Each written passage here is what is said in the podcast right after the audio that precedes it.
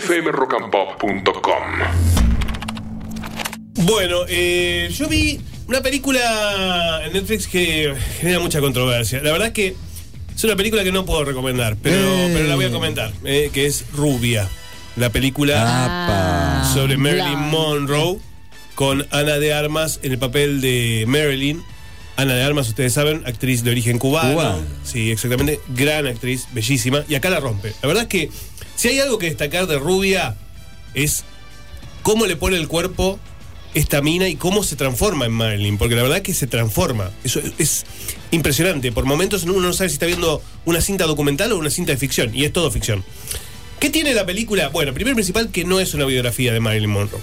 No es una biografía, es una adaptación de una novela llamada Rubia, justamente, Sí. que intentaba hurgar en la mente de Marilyn Monroe, qué es lo que pensaba aquella bomba sexual de Hollywood. Entonces la película no es ni lineal ni es argumentalmente clásica, todo lo contrario. Es onírica, por momentos hasta pesadillesca, podemos decir. Tiene muchísimas alucinaciones, tiene muchísimas cosas que no saben si es real o es eh, la imaginación de Marilyn.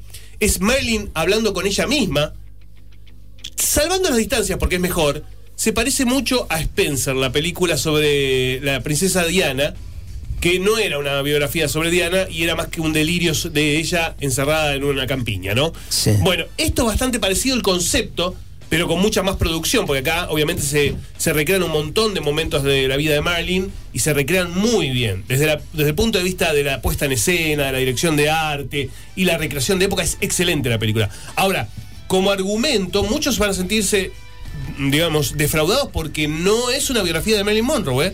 Y de hecho, tiene momentos que pueden chocar. La, escena- eh, a ver, eh, la película tiene sexo.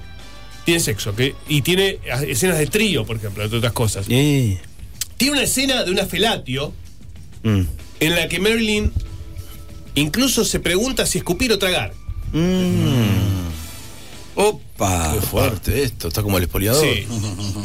Claro. Sí. bo- bo- bo- boquita generosa. Ella le Sí. sacaba ¿Cómo es? hasta la última Bueno, gota de tiene, tiene momentos de alucinación en donde los fetos que ella abortó le hablan. ¿Eh? O sea, imagínense lo que es la película. No, no. Imagínense lo que es la los película. oyentes dijeron que les pareció malísima. Sí. Pero hay películas para también determinados. Por eso digo, yo esta no es una película que pueda recomendar. No la puedo recomendar esta película. ¿Cómo No la puedo está recomendar. la rubia Betito? Ahí está. Es pero es una película que a mucha, a mucha gente le puede llegar a gustar por lo artística que es la película. ¿no? Artísticamente es, es muy buena realmente.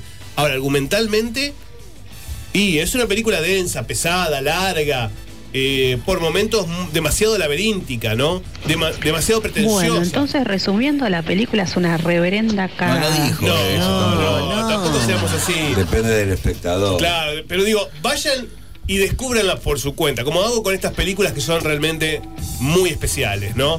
Vayan y descúbranla por su cuenta. Yo no me hago cargo. No me hago cargo. De rubia no me, no me hago cargo. Ok. Eh, para nada. Bueno, y después, eh, para los que quieran ver algo más tradicional, un thriller, un suspenso, serie, en este caso, en HBO Max, eh, una serie muy interesante, ¿eh?